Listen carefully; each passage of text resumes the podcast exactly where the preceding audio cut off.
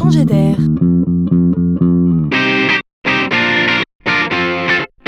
C'est la chronique de Laurent Collen.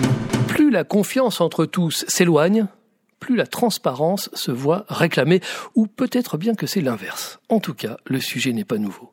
À force d'ententes illicites sur les prix entre les marques, à force d'excès tarifaires, à force de limiter volontairement la durée de vie des produits, à force de prolonger la vie des aliments par des ajouts de sel, à force de nous rendre addicts des produits par des ajouts de sucre, à force de glisser discrètement des additifs alimentaires peu ragoûtants, à force de cultiver industriellement nos aliments à en perdre le sens, la défiance s'était durablement installée. Par principe, nombre d'entre nous avaient choisi de ne pas prendre tout ce qui était dit pour argent comptant.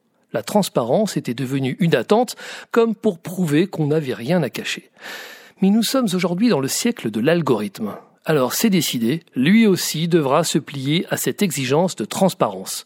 Le calcul des prix, mais aussi l'octroi de droits ou de certains avantages, recourt à des algorithmes. Ce n'est plus le vendeur qui fait le prix, mais c'est lui qui vous informe, voire vous explique ce que l'algorithme a calculé pour vous à partir de des consignes d'en haut.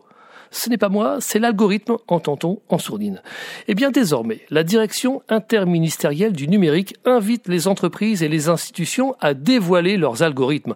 Comment et selon quels critères décide-t-on d'un prix d'un taux de crédit, d'un impôt, d'une affectation scolaire?